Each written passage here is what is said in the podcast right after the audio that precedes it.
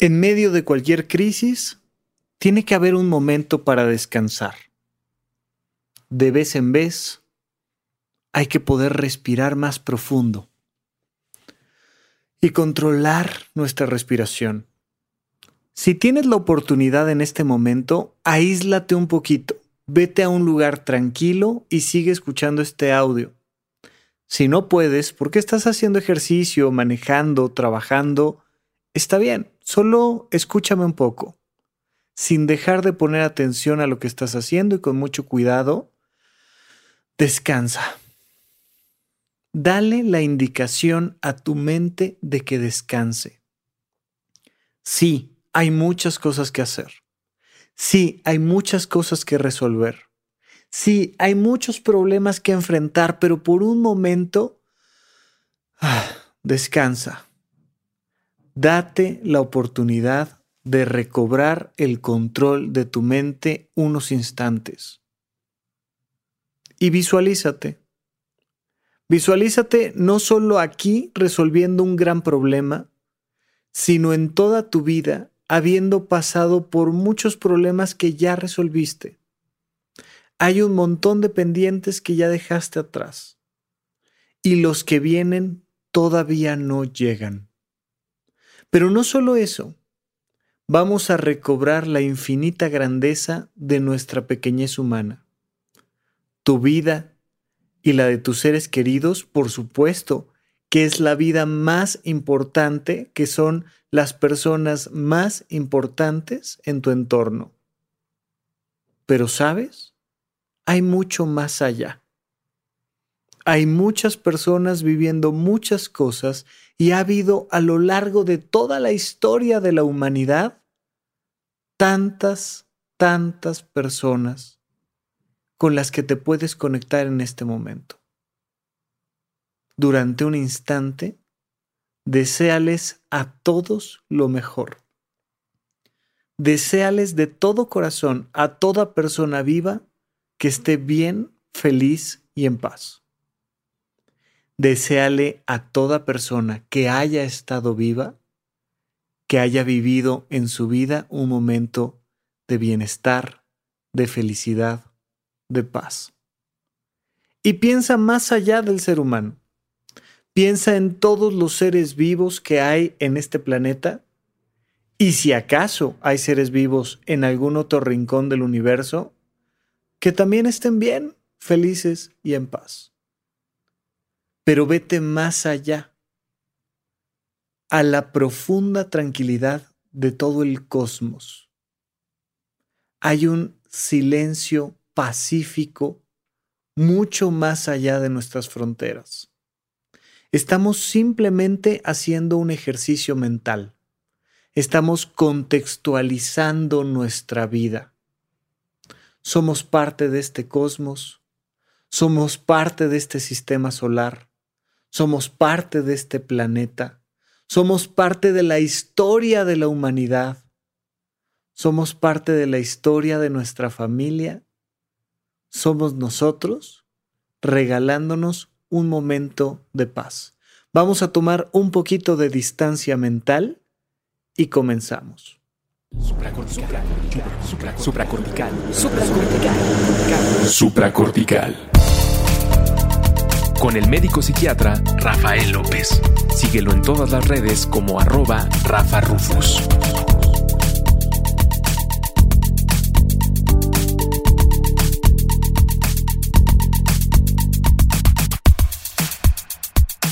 Bienvenidos a Supracortical, yo soy el doctor Rafa López, soy médico cirujano por la Universidad La Salle y soy psiquiatra por la UNAM. El día de hoy estamos haciendo referencia a la distancia mental, porque claro, estamos atravesando una pandemia en el año 2020 esto va a quedar grabado y durante muchos años más hacia adelante espero yo que haya la oportunidad de que gente escuche este episodio, pero ponernos un poquito en contexto. Estamos atravesando el 2020, una pandemia eh, está impactando las emociones, la economía y la biología de muchos países Y por supuesto, todo el planeta está atento a esto. Aquí en la Ciudad de México se desarrolló este concepto de Susana distancia, eh, haciendo referencia a la sana distancia que debemos de tener para disminuir los riesgos de infección por el virus del coronavirus. Eh, y bien, bueno, pues lo que está sucediendo es que hemos comprendido la importancia de estar a un metro, dos metros de otra persona para disminuir riesgos biológicos. Pero se nos ha olvidado la importancia de generar una distancia mental. Distancia mental ante qué? Distancia mental ante toda la información que no te es útil. Y de hecho, incluso la información útil, cuando es demasiada, intoxica. Y es muy importante que sepas alejarte de la sobreinformación y de la desinformación. ¿Qué diferencia hay entre estar bien informado y sobreinformado? ¿Qué diferencia hay entre estar angustiado y exagerar a ser precavido y tomar eh, cartas en el asunto ante una situación crítica o catastrófica? Me lo han estado preguntando mucho en redes sociales y es por eso que quiero platicarles el día de hoy de la distancia mental. Hay un término dentro de la semiología de la vida cotidiana que se llama la distancia crítica. Mira, te lo voy a platicar muy claramente. Cuando tú tienes cualquier objeto enfrente de ti, un libro, por ejemplo, lo tienes que poner a una distancia crítica. La distancia crítica es un terminajo que viene de la óptica, que viene de la posibilidad de ver todos los elementos que tienes que ver pero no ver ni demasiado cerca ni demasiado lejos esos elementos que no te permitan tomar información adecuada. Entonces, juega con un libro, agarra un libro, el que tú quieras, y ponlo a una sana distancia óptica, ponlo a una sana distancia que te permita leer adecuadamente. De hecho, eh, la distancia correcta a nivel oftalmológico para leer un libro es básicamente cuando tus brazos hacen un ángulo cercano a 90 grados, a esa distancia deberías de poder leer adecuadamente un libro. Es la distancia en la que podemos enfocar mejor, sin hacer demasiados esfuerzos con nuestros ojos, a esa distancia deberíamos de poder enfocar muy bien. ¿Por qué? Pues es un mero desarrollo biológico que creo que queda muy claro. Cuando, cuando tú agarras una manzana para verla, cuando agarras un libro, cuando agarras una computadora, un reloj. Lo natural es ponerlo enfrente de tus ojos con este movimiento como, ¿no? ya sabes, de leer un libro, lo tomas, o de atornillar una pieza metálica, de, de construir un modelo de Legos o de lo que tú quieras lo natural es que esté más o menos alrededor de 30 centímetros, 30, 40 centímetros, pues es más o menos la distancia correcta en la que vemos objetos. Por supuesto lo podemos acercar más a 20 centímetros, pero entre 20 y 40 centímetros será lo que naturalmente desarrollamos por evolución, porque pues piénsalo, los seres humanos estamos muy relacionados con nuestras manos y nuestras manos, al flexionarse un poco, nos permiten enfocar muy bien cualquier objeto que hayamos agarrado, así haya sido un, pedazo de alimento o haya sido una herramienta o haya sido incluso otra persona. Es muy interesante las cosas que ves cuando estás a 30 centímetros de otra persona, ¿no? Y, y tenemos esta posibilidad humana de enfocar muy bien a esa distancia, pero si de repente nos empezamos a alejar del libro tenemos un libro en nuestras manos y lo empiezas a alejar, alejar, alejar, alejar, alejar. Hay un momento muy pronto en el que ya no puedes leer, en el que ya la información se vuelve tan pequeña que no te permite leer el texto y por tanto sacarle la información a ese libro. Por el contrario, sucede exactamente lo mismo. Si lo empiezas a acercar, acercar, acercar, y te empiezas a acercar a las letras de ese libro, se van volviendo tan grandes, tan grandes, tan grandes que hay un momento donde ya no lo puedes leer. Ese libro se vuelve ilegible simplemente por la distancia. Mira, es muy curioso, pero nuestros ojos son de las cosas que primero empiezan a envejecer, que francamente empiezan a envejecer. Eh, ¿Recuerdas tú? Cómo, cómo empiezan a escribir los niños, ya sabes, tienen seis años de edad, están entrando a la primaria o a lo mejor incluso desde antes en, en el kindergarten, en el jardín de niños, de repente les dices, oye, mi amor, vamos a, vamos a escribir tu nombre, cabrón. Y entonces agarran un lapicito y se lo pegan prácticamente en el ojo y ponen, ponen toda la cabecita en, en la libreta y empiezan a escribir y uno dice, oye, aléjate, ¿cómo estás escribiendo así? Pues, y, y te das cuenta de que ellos tienen una gran capacidad, los niños, de enfocar objetos a muy, muy corta distancia.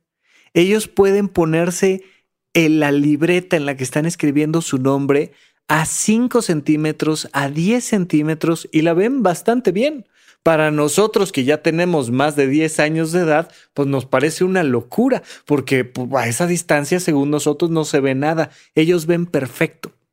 Pero el ojo empieza a envejecer y empieza a perder la capacidad de enfocar a una distancia tan corta. Nosotros no podríamos escribir nuestro nombre a 5 centímetros, ya sabes, no, lo, tienes que poner y, y, vas viendo, ¿no? Cómo conforme va pasando la edad, conforme va pasando nuestro, nuestro tiempo en este planeta, te vas alejando cada vez más y cada vez más y cada vez más los objetos para poderlos enfocar. Y entonces dicen que los, los selfie sticks hoy en día lo utilizan los viejitos para ver las letras de los medicamentos, ¿no? Ya sabes que lo van alejando, alejando, alejando, alejando. Y ese es un signo muy claro de cómo empezamos a envejecer desde niños. Un niño de 10 años ya no puede enfocar como podía enfocar cuando tenía 6 años. Eso no tiene nada de malo, es parte de nuestro proceso evolutivo, pero nos permite ir identificando a lo largo de nuestra vida cuál es nuestra distancia crítica. De la misma forma, cuando tú te enfrentas a un problema, ese problema lo puedes tener demasiado lejos o demasiado cerca. Cualquier problema en tu vida, un problema de salud, un problema laboral, un problema familiar, un problema social, el problema que tú me digas requiere una sana distancia crítica. Y de la misma manera, vamos a ver cómo tenemos que aprender a hacer un doble proceso de duplicar esfuerzos y descansar de tanto en tanto cuando nos enfrentamos a una crisis, pero vamos a platicar de eso un poco más adelante. Ahorita lo que te quiero decir es, ¿cuál es tu sana distancia óptica para leer un libro? ¿Cuál es tu sana distancia óptica para ver un objeto? Cuando volteas a ver tu reloj, ¿qué tanto lo alejas? ¿Qué tanto lo acercas? ¿Dónde te sientes cómodo tú? Y te vas a dar cuenta de que ninguna otra persona cercana a ti usa la misma distancia para lo mismo que tú. Entonces, tu mamá, tu papá, tus hijos, tu pareja van a ver un libro a una distancia diferente, tal vez muy semejante, un poquito más cerca, un poquito más lejos, un tanto cuanto bastante más cerca o más lejos. Y entonces nos damos cuenta cómo a lo mejor nuestros padres, que ya tienen una edad mayor de 30, 40, 50 años, de repente usan tamaños de letras en sus celulares que uno dice, uy, ¿cómo le haces para leer estas cosas? O ya es la más chiquita. Sí, pero, pero para ellos esa es su sana distancia óptica que les permite recibir la mayor cantidad de información. Esto nos da mucha empatía también para comprender que nadie tiene por qué ver el mundo igual que nosotros, absolutamente nadie, que es uno de mis grandes pleitos que hay hoy en día con las redes sociales, que de repente abres las redes sociales y todos dicen, no, es que la sana distancia óptica para ver este problema es así, es como yo lo veo, porque como a esta distancia es como a mí más información me da, todos lo tienen que ver exactamente igual, no funciona. Dale permiso a cada quien de tener más información, menos información, un punto de vista u otro punto de vista. Pero hoy me quiero enfocar sobre todo en ti. Y especialmente me quiero enfocar en cuánta información estás recibiendo respecto a la pandemia del coronavirus, el COVID-19, etcétera, etcétera, etcétera.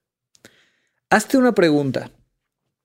¿Estás demasiado cerca de la información o demasiado lejos? Hay una muy alta probabilidad de que me digas ahorita que estás demasiado cerca de la información, que todo el tiempo estás recibiendo. De hecho, Tal vez mi sensación es que en los últimos días ha bajado un poco toda, toda esta alarma en, torno al coronavirus y empezaron a, a, surgir por ahí ya mensajes de, a ver, chavos, tranquilos, hay que tratar de regresar a trabajar, hay que seguir adelante con nuestras vidas es lo normal, ¿no? Es este, este proceso natural de duelo de toda la humanidad, donde primero surge la negación, luego surge la ira, luego surge la negociación, luego surge la tristeza y al final viene el proceso de aceptación. Vamos en esta oleada que, ha generado mucho miedo y mucho susto. Y lo natural es que a lo largo de los días y las semanas se vayan reacomodando nuestras perspectivas, nuestras emociones, que de momento te hayas asustado mucho y luego haya empezado a bajar ese susto, o por, por el contrario, que por ejemplo hayas comenzado con mucha negación y luego ya te lo hayas empezado a tomar en serio. Estas oleadas atencionales son completamente naturales, pero a lo largo de toda esa oleada, te quiero preguntar cómo estás. Tal vez te has alejado demasiado de la información o más probablemente estás demasiado cerca. Y entonces lees información oficial, pero lees información no tan oficial, pero estás viendo un montón de grupos de WhatsApp al mismo tiempo y te mandan 600 videos y cómo escoges el que sí ver o el que no ver o de plano decides no ver ninguno. ¿Cómo sabes que esto está bien o está mal? Mira, lo primero que te quiero decir es una primera checadita emocional. ¿Cómo te sientes? ¿Te sientes con apetito o te sientes con náuseas? Si te sientes con apetito, te tienes que acercar más a la fuente de alimento, a la fuente de información, a la fuente de estímulo. Si te sientes con náuseas, más bien hay que alejarse de la fuente de información, de la fuente de alimento, de la fuente de estímulo. Y es un primer marcador que tu propio cuerpo te dice, no, no, no, no, ya sabes que no, ya bájale, bájale, bájale, bájale. Como que ahorita no tengo ganas de ver a nadie, no tengo ganas de saber de nada, no, no, no, no, estoy con náuseas emocionales, nada más de pensar en volver a platicar de este tema. Perfecto, aléjate un poquito. Y si te sientes mejor, aléjate un poquito más. Y si te sientes mejor, aléjate un poquito más. Hasta que de repente, de tanto alejarte, empieza a surgir el apetito. Y empieza a surgir este deseo de decir, oye, ¿y si me informo? ¿Y si me acerco? ¿Y si me pregunto? ¿Y si me dan ganas? ¿Y si, y si leo? ¿Y si veo videos? ¿Y y vas generando este proceso que en el alimento es muy notorio, ¿no? Nos pasa al menos tres veces al día, si no es que más veces en el día, de decir, ay, como que traigo ganas de, de ya comer, ¿no? Ya, ya va siendo la hora de comer. Y entonces, naturalmente te das cuenta de que estás muy lejos de una fuente de alimento y naturalmente te acercas a esa fuente de alimento te acercas y empiezas a comer y a comer y a comer y a comer y a comer hasta que de repente por motivos intelectuales dices, no, no, no, ya le metí muchas calorías a esto. O por motivos emocionales dices, como que ya no se me antojó tanto como pensé que se me había antojado. O por motivos biológicos dices, no, ya, sí, sí me encanta, se me antoja, se me antoja volverlo a comer mañana, pero, pero ahorita ya, ya me llené, ya basta. Y te empiezas a alejar de la fuente de alimento. Eso es muy normal, pero no estamos tan acostumbrados a hacer esas decisiones propositivas a lo largo de nuestra vida con todo lo demás, con nuestros amigos, con las noticias, con todos los temas que tú quieras. Mira, incluso cuando estás pasando por alguna situación particular como un divorcio, una ruptura de pareja, un... hay momentos donde tienes que ponerte a pensar sobre el tema tienes que reflexionar, oye, esto, ¿qué onda? ¿Le pienso, no le pienso? ¿Tomo decisiones? No. Pero momentos donde dices, no sabes qué, me tengo que alejar. Hay veces que para decidir si mandarle un mensaje a alguien o no, hay que tomar una sana distancia crítica. Pero eso conlleva una serie de elementos más allá que simplemente el observar si hay una, una apetencia emocional o no. Oigan, no olviden buscarme en todas las redes sociales como arroba ya saben, con doble R en medio. Y comentarles nada más, tuvimos algunos detalles ahí, complicaciones para poder este, tener actualizados los episodios de supracortical en Spotify, pero actualmente no hemos podido cargar todos los episodios por diferentes motivos, decisiones que se han tomado al interior del grupo, pero también les quiero comentar que ya están disponibles todos los más recientes episodios de supracortical en orden en Spotify, pero no solo eso, prácticamente en todas las plataformas donde puedes consumir los podcasts, ahí están. Y pues para que sepas que hay otras alternativas, nosotros estamos haciendo todo lo posible por tener siempre episodios actualizados, libres para ustedes, para que los escuchen las veces que sean necesarias. Bien, entonces estamos platicando el día de hoy de esta distancia mental. Y les comentaba, me ha preguntado mucho la diferencia entre exagerar y actuar, entre preocuparse y ocuparse, y han utilizado muchos términos para esto. ¿Cómo podemos saber si no estoy exagerando ante una situación o si por el contrario no me estoy poniendo las pilas como debe de ser y no estoy actuando adecuadamente? ¿Qué tiene que suceder? Primero que nada, les decía yo, este indicador emocional. Mira, la paz es una emoción, la emoción de la paz interna. La paz interna no es la felicidad. De hecho, es más importante vivir en paz que vivir feliz. Por supuesto, una cosa implica la otra. Sí, para estar en paz hay que ser feliz, para ser feliz hay que estar en paz. Sí, definitivamente. Pero, pero aquí con la paz quiero referirme sobre todo a esta sensación de habitar en calma, de estar bien, de estar en una situación pacífica, donde no hay conflicto. Y el primer conflicto suele generarse por una discrepancia entre lo que pienso, lo que siento y lo que hago. Lo hemos platicado a lo largo de años. Si no está bien alineado lo que pienso, lo que siento y lo que hago, no va a haber emoción de paz interna. Va a haber una discrepancia completa y se van a generar cortocircuitos y va a haber robo de energía y va a haber usurpación de funciones dentro de nuestro propio sistema, nuestra propia vida, nuestro propio yo. Va a haber cosas que no están funcionando como se supone que deben de funcionar. Es como cuando de repente con, el estómago quieres resolver un problema y lo, lo, único que causas es gastritis. Ahí hay una usurpación de funciones. Pero bien, en este punto en particular, quiero que sepas que para saber que no estás exagerando, tienes que estar en paz. Si no estás en paz, estás exagerando. Aunque estés completamente paralizado en un sillón. No se trata de lo que haces se trata de lo que sientes. Si con toda esta situación mundial que estamos viviendo no estás en paz, estás exagerando. Probablemente exagerando, insisto, sin hacer nada. Parte de no exagerar es hacer cosas, pero estamos muy acostumbrados a creer que una persona que hace cosas está bien y una persona que no hace cosas está mal.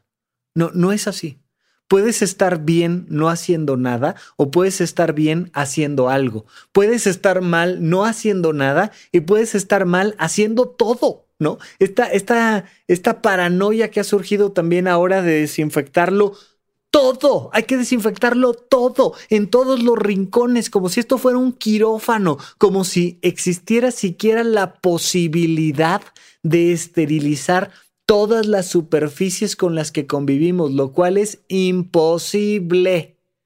Pero también esta otra actitud de decir, hombre, si no está pasando absolutamente nada, entonces, ¿sabes qué? Vamos a echar unos taquitos a la esquina, nos vamos a chambear, luego nos vamos a convivir con los quads y aquí tranquilamente si me quiero picar la nariz o la boca, sacar este, una semilla del diente con mis manos sucias, lo puedo hacer, hombre, si no pasa nada y, y de repente ves los dos criterios extremos y la gente sin paz interna.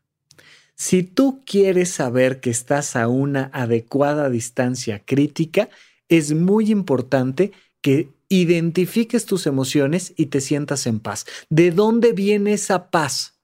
De la congruencia, de la congruencia entre lo que pienso, lo que siento y lo que hago. Si no me alineo, no voy a estar en paz. Si estoy alineado, voy a estar en paz.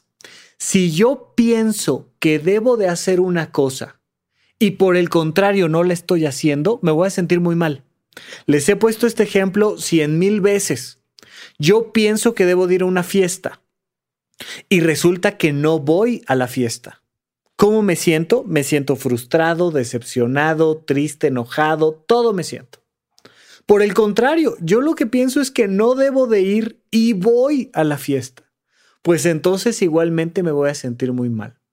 Yo pienso que debo de limpiar un poco más las superficies donde estoy trabajando. Pienso que me debo de alejar un poco más de estas personas que están cerca de mí porque me da miedo que me contagien. Yo pienso que debo de preocuparme un poco más, de ocuparme un poco más en prevenir un contagio, una infección, y resulta que no lo estoy haciendo pues entonces inmediatamente se causa un cortocircuito dentro de mí y me rompe la paz. Por el contrario, yo pienso que, ¿sabes qué? Ya me aislé demasiado. O sea, todo el mundo anda allá afuera, este, haciendo su vida, comprando cosas. No, no conozco a nadie infectado. Y de repente digo, oye, y yo aquí, en un búnker, sin poderme comunicar con nadie. Llevo días que no salgo a ningún lado, no me he cortado ni las uñas, hombre, ni me he metido a bañar, no me he movido de mi habitación. Como que estoy exagerando un poco. Sí, probablemente sí. Es muy importante que tú seas congruente contigo mismo, que tú seas capaz de determinar si lo que piensas, sientes y haces están alineados. Solo tú sabes cuál es el justo actuar para ti. Pero por supuesto, eso requiere que te llenes de información. Esa información tiene que ser útil.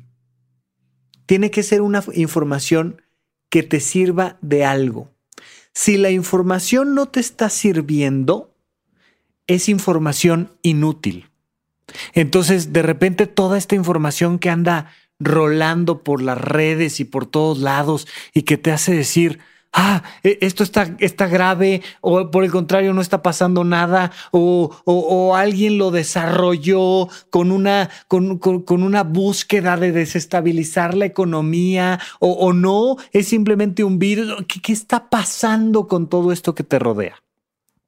Mira, la distancia crítica adecuada, esta distancia mental adecuada de la información, tiene que ser clara. Si la información no es clara, no te es útil. Si la información es confusa, no te es útil. Eh, es de los primeros elementos que yo recomiendo para un pensamiento crítico ante cualquier situación. No, hombre, es que esto lo desarrollaron los alemanes. Ajá. ¿Cuáles alemanes? ¿En dónde? ¿Por qué? ¿Qué ganaban? ¿Tengo suficiente información o nada más me estoy quedando con un... No, pues los alemanes. Los alemanes o los estadounidenses o los japoneses o los... Y de repente ya sabes esta idea de no, es que China hizo tal cosa y Estados Unidos hizo tal otra como si, como si fueran dos personas no, no, pues es que los intereses de, de, los empresarios, ¿de cuáles empresarios? ¿De qué me estás hablando? No, no, no, no, es que es para acabar con, con los pobres. ¿Con cuáles pobres? ¿Con cuántos pobres? Si la información no es clara, sino que es confusa, lo más probable es que no te sea útil. La información tiene que ser clara, tiene que ser completa. No estés recibiendo información incompleta. Esto está pasando muchísimo en las redes sociales. Vemos solo títulos de, de, pequeños artículos que ni siquiera traen información completa, que si lees el artículo completo, trae información muy a medias. Vemos fragmentos de videos, vemos los puros títulos, los encabezados de una noticia, vemos lo que opina alguien que nada tiene de expertise o que bien tiene algún tipo de expertise, pero que en este caso nos está dando información así a la ligera, a la pasada. Que sea información clara, que sea información completa, pero sobre todo que sea información útil toda información, especialmente en medio de una situación de crisis, que no se pueda convertir en una acción personal, es información inútil. Y lo único que va a causar va a ser un conflicto emocional para ti. La próxima vez que estés viendo tus redes sociales, la próxima vez que estés viendo eh, información que te manda alguien directamente, la próxima vez que estés leyendo un libro, la próxima vez que, lo que sea, lo que sea, pregúntate, ¿para qué? ¿No? Es estas ocasiones en las que tu jefe te manda a llamar nomás para regañarte, nomás para joder, ¿no? Decir, oye, esto que hiciste estuvo mal. ¿Y? O sea, eh, hay manera de no volverlo a hacer, hay manera de capacitarnos, hay que corregir el error y, hacer eh, llamadas telefónicas, hay que cambiar las inversiones. Estas veces en las que tú le reclamas a tu pareja, nomás por joder, o sea, nomás por decir, estoy enojado, estoy enojado contigo, estoy enojada contigo. Y entonces, ¿sabes qué? Te voy a decir lo que pienso. Pues pienso que eres así, así, así, así, así. Y creo que además tal, tal, tal, tal, tal. Y por supuesto que tú siempre... Y aventaste un montón de información que no sirvió de nada. Que no le sirve de nada a la relación de pareja. Que no le sirve de nada al otro. Que no te sirve de nada a ti. Siempre que estés dando información o recibiendo información, tiene que traducirse esa información en algún beneficio concreto, de preferencia en alguna acción concreta. Oye, voy a leer esta novela. ¿Para qué? ¿Sabes para qué? Para relajarme, para pensar en otra cosa. ¿Sabes? Me va a ser muy útil porque va a causar paz interna, me va a hacer sentir un descanso. Entonces agarré Un Mundo Feliz de Aldous Huxley y dije, ¿sabes qué? Lo voy a volver a leer, me encanta, es un libro que, que me encanta, que habla de ciencia ficción, pero que además habla mucho de temas humanos. De... Ah, padrísimo. ¿Para qué es? ¿Es útil? Sí, cómo no. Me va a poner en paz. Oye, le voy a hablar por teléfono a mi papá. ¿Para qué? Para que se sienta acompañado, para saber si le tengo que llevar o no llevar algo del súper, porque en un rato más voy a ir al súper. ¿Para qué es la información que estás dando o que estás recibiendo? Especialmente en tus redes sociales, es muy importante que te preguntes, ¿para qué estás ahí? ¿Para qué estás siguiendo a esta persona? ¿Para qué estás leyendo esta noticia? ¿Para qué estás viendo este espectacular o este título de periódico o este lo que tú quieras? ¿Para qué? Porque si no tiene un para qué definido, entonces nada más te está contaminando. Y lo vamos a llevar al mundo de WhatsApp cuando regresemos en un momento más aquí en Supracortical. ¿En dónde, cuándo y para qué escucha supracortical? Comparte tu experiencia en redes sociales para que más personas conozcan este podcast. Sigue al Dr. Rafa López en todos lados como arroba Rafa Rufus.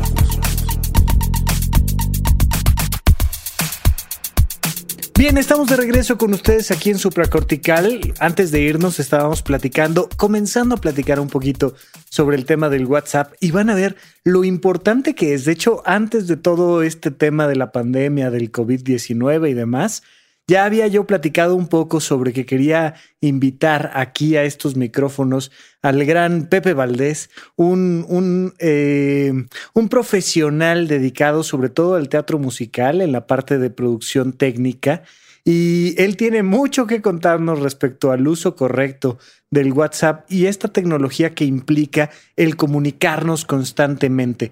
De hecho, eh, espero que ese episodio lo hagamos lo antes posible, pero bueno, más allá de eso, el WhatsApp, aquí en México al menos, pero me refiero a cualquier vía tecnológica para mandarnos mensajes, ha revolucionado nuestra vida, no solo en un nivel muy práctico de poder compartir información, sino en un nivel social.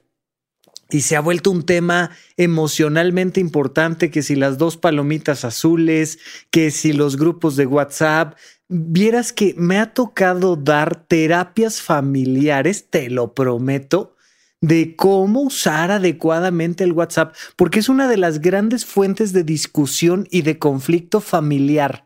Es uno de los grandes puntos de donde surge el conflicto de una pareja entre los padres y los hijos. Este concepto de, no hombre, es que le dije que tal cosa o tal otra y le dije significa le mandé un mensaje. Que además esto se combina mucho con nuestro, nuestro bajo nivel cultural a nivel nación, donde muchísima gente manda mensajes de texto sin leerlos dos veces, haciendo un uso terrible de la gramática, de la ortografía.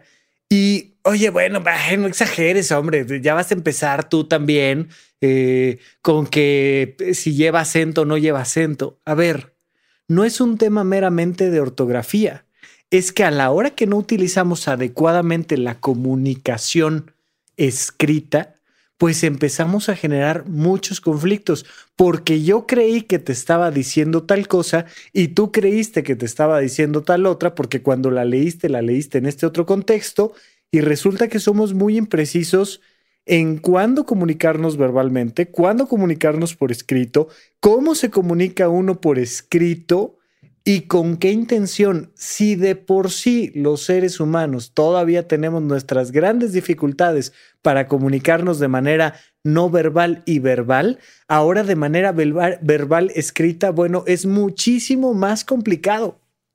No obstante, se ha vuelto una de las grandes vías de comunicación, especialmente mientras más joven es la persona, más tiempo está en la comunicación escrita y, no por ello hemos mejorado mucho. De hecho, de ahí surgen un poco los, los emoticones, los emojis, porque es una manera como de tratar de expresar de forma más clara algo que de manera escrita es complicado. Entonces, en vez de ponerte, sí, estoy totalmente de acuerdo, nos vemos mañana a las seis, pues nada más le pones una carita eh, así cerrando un ojito para decir que sí, es, es de alguna manera más fácil de entender y menos probable que nos equivoquemos.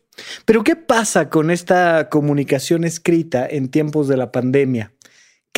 Se vuelve una vía demasiado accesible para mandar información tóxica. Y todo el mundo manda mensajes de texto larguísimos. Todo el mundo manda videos todo el mundo manda audios, todo el mundo manda, eh, ya sabes, memes, GIFs, eh, stickers, todo el mundo manda todo. Y en un mismo canal de comunicación mandas mensajes altamente importantes y mensajes verdaderamente inútiles. Es básicamente la misma idea de que tú agarres toda tu comida, agarras el postre, la sopa, el agua, la cerveza, el cigarrito, todo. Imagínate que todo lo que vas a consumir en un día, desde una galleta María hasta, hasta carne, todo, todo, todo lo juntas, leche, todo lo juntas y lo licúas. Ahora tómatelo. O sea, nada más por no separar nuestros canales de comunicación, la intoxicación que nos produce la información que va cayendo. Es tremendo. Algo que tenemos que dejar muy claro es que necesitamos tener vías sanas de comunicación. Entonces, recientemente me preguntaba alguien en redes sociales, oye, ¿podrías platicar un poco de la culpa que se siente por salirse de un grupo de WhatsApp? O sea, es casi, casi como un divorcio, de verdad. Yo le, le digo mucho a la gente que hay una cantidad tremenda de divorcios, tremenda. Hoy en día, como nunca en la historia de la humanidad, hay una cantidad tremenda de divorcios, pero hay más gente que sabe que se debe divorciar, que se quiere divorciar y que no se divorcia. O sea, la cantidad de gente que sigue ahí atada a una relación de pareja tóxica es impresionantemente grande. Bueno, la cantidad de gente que sabe que se debe de salir de un grupo de WhatsApp y no lo hace por pura culpa moral es, bueno, rebasa los números por mucho. Está bien, está bueno, ok. Yo sí te recomiendo que si un grupo de WhatsApp en tiempos de pandemia te está intoxicando, te salgas de ahí y le pones ahí, les pones ahí la, liga electrónica al episodio, ¿no? Les dices, oigan, por indicaciones de mi psiquiatra en este episodio, eh, me tengo que salir de aquí. Muchas gracias, con permiso, buenas noches. Todos ustedes tienen mi, número de, de, celular. Cualquier cosa importante me mandan mensaje directo, por favor. listo y te sales. Oye, Rafa, no puedo, no, no puedo, de verdad que no puedo, porque, porque es el, grupo de WhatsApp, ya sabes, de la familia, o es el grupo de WhatsApp de los amigos del kinder, o es el grupo de WhatsApp de, de yo qué sé.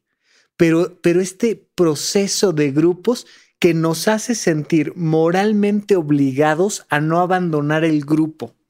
Algo muy interesante que espero yo en Dios 30 de mayo podamos platicar sobre la huella de abandono en el Teatro Shola, dependiendo, dependiendo de cómo vayan evolucionando estos procesos virales y demás. Pero bueno, ya platicaremos de este miedo a hacer sentir al otro abandonado. De hecho, muchas parejas que prefieren discutir todos los días que separarse por el miedo a sentirse abandonados y el miedo a abandonar, la culpa de abandonar al otro.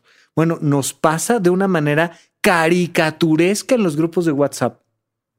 Si tienes el valor, salte del grupo de WhatsApp.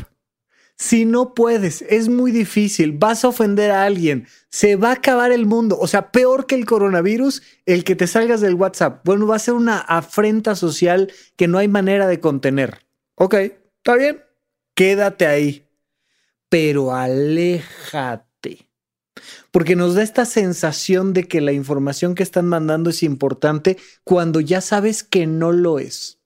Si te estás sintiendo intoxicado por la información que te están mandando, requieres mantener una cierta distancia mental.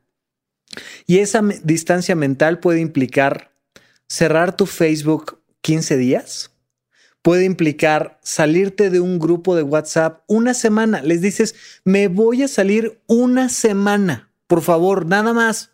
No me lo tomen a mal, tal, me salgo una semana. Mira, salte un fin de semana.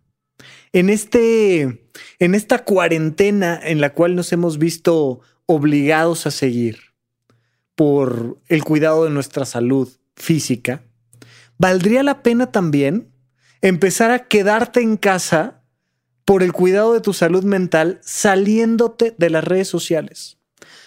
cuando tengo la oportunidad de hablar con los adolescentes, les digo, no pongas nada en redes sociales, incluyendo WhatsApp, Facebook, Instagram, Twitter, este, YouTube, lo que tú me digas. Por cierto, en todos lados estoy como arroba Rafa Rufus con doble red medio, ya se los había dicho, pero ya que andamos por aquí, hombre, si, si, si vas a salir a plazas públicas virtuales, al menos date la vuelta por este changarro. Pero bueno, eh, le digo mucho a los adolescentes, no pongas nada en esas redes que no presentarías saliendo a una plaza comercial, saliendo a caminar a, una plaza pública, al centro, a una alameda. O sea, comprende que aunque sea un mundo virtual, es un mundo social, no es un mundo íntimo. Las redes sociales no son como tu habitación, son como Perisur o son como este Palacio de Hierro o son como la Alameda o son como el Zócalo capitalino. Las redes sociales son un lugar donde estás expuesto ante todos. Y las redes sociales son un lugar donde te expones a lo que todos te presentan. Entiéndelo como un afuera. Entonces, ahora que estamos restringidos dentro de nuestras casas, por supuesto que una manera de escapar de nuestras casas muy lógica es salir a las redes sociales. El problema es que sales a las redes sociales y están todas infestadas de coronavirus.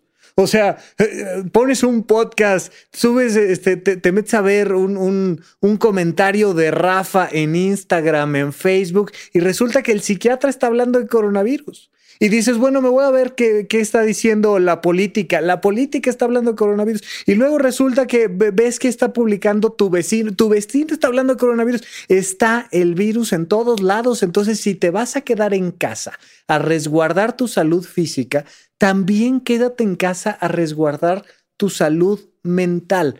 ¿Cómo? Bájate un poco, tanto como sea tus posibilidades de las redes sociales incluyendo las mías.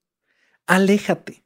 Estamos muy poco acostumbrados a mantener una distancia mental. No estamos acostumbrados a convivir con nuestra propia mente y entonces frecuentemente nos asusta. Nos asusta. Nos asustan esto que le llaman los silencios incómodos. Imagínate estar en tu habitación sin televisión, sin música, sin redes sociales, sin gente. ¿Cuánto tiempo aguantas? Porque estás muy poco acostumbrado seguramente. Todo el tiempo hay ruido. Ruido por todos lados. Date la oportunidad de aprender a estar tú contigo no tienes que hacerlo de golpe durante meses. O sea, no te vas a ir ahorita al Tíbet a raparte la cabeza, a vestirte de naranja y a aislarte durante meses. No.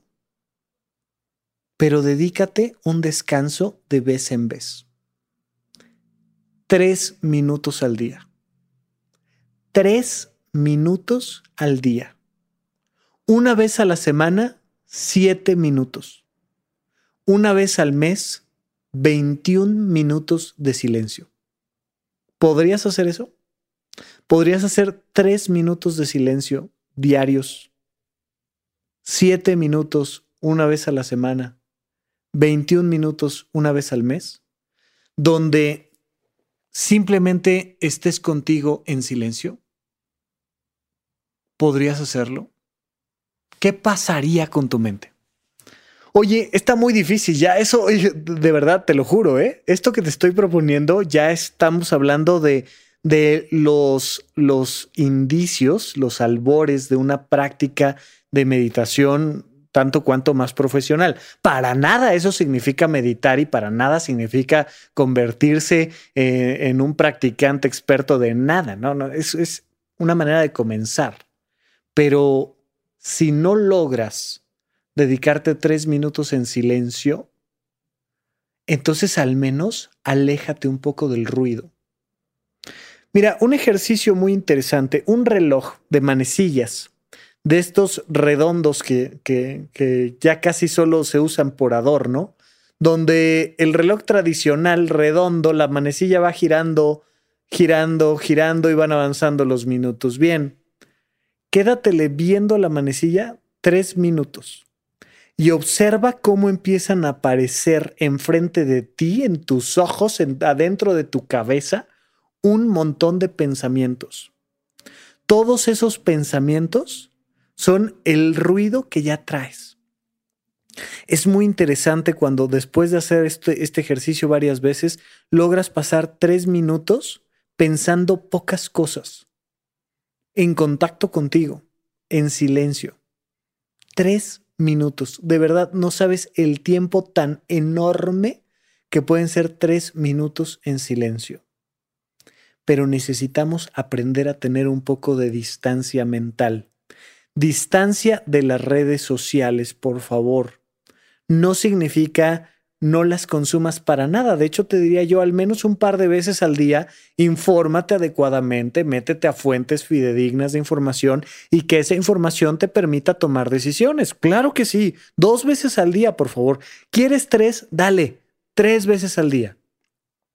Oye, ¿quieres ver una película? Ve una película. ¿Quieres escuchar música? Por favor. Si algo hemos fomentado aquí en supracortical son las actividades recreativas pero también aléjate propositivamente de tus redes sociales.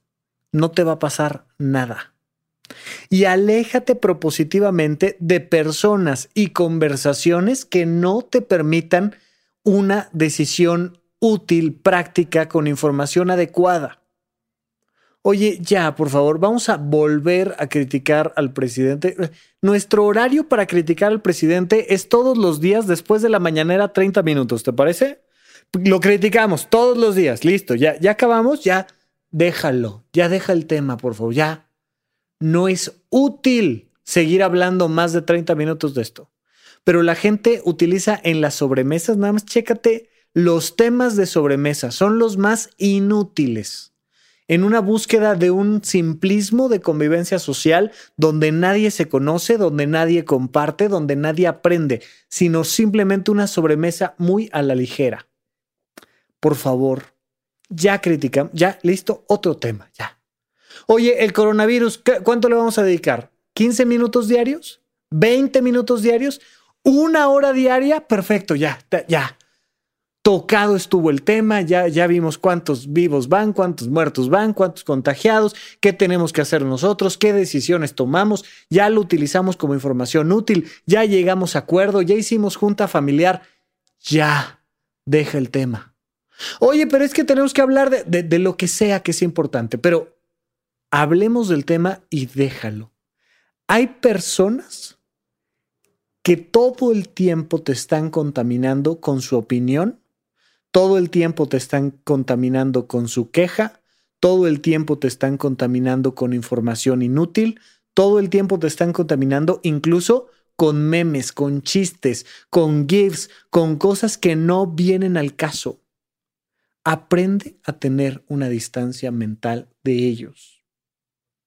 Aprende finalmente a tener una distancia mental de ti. Tú aprende a dirigir tus pensamientos. De vez en vez, agenda tiempo en tu vida para pensar en algo en especial pero de verdad para pensar, para investigar, para resolver, para informarte, para presentar una propuesta. Dedica tiempo a pensar, pero mantén una distancia mental de todo lo demás que te está distrayendo. Porque uno de los grandes problemas por los cuales la gente se distrae constantemente es porque piensa en desorden, en zigzag, y no se sienta a hacer algo en especial, sino que está rodeado de estímulos externos, más rodeado de estímulos internos y no logra mantenerse en una distancia mental.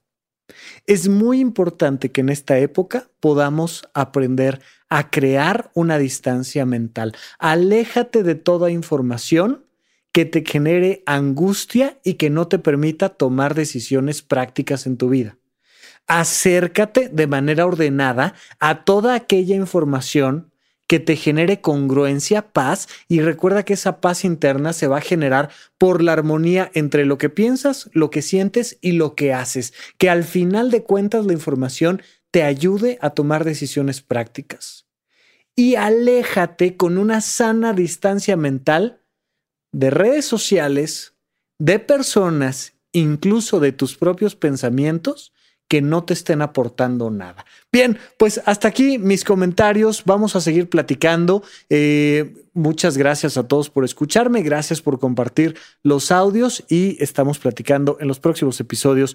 Muchas gracias y hasta la próxima. Supracortical. Supracortical. Supracortical. Con el médico psiquiatra Rafael López. Síguelo en todas las redes como arroba Rafa Rufus.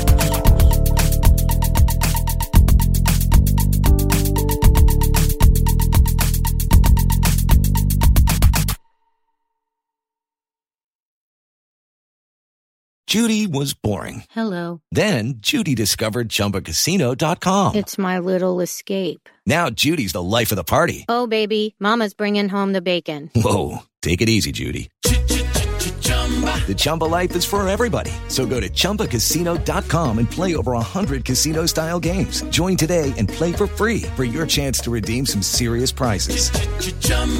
ChumbaCasino.com. No purchase necessary. Void where prohibited by law. 18 plus terms and conditions apply. See website for details.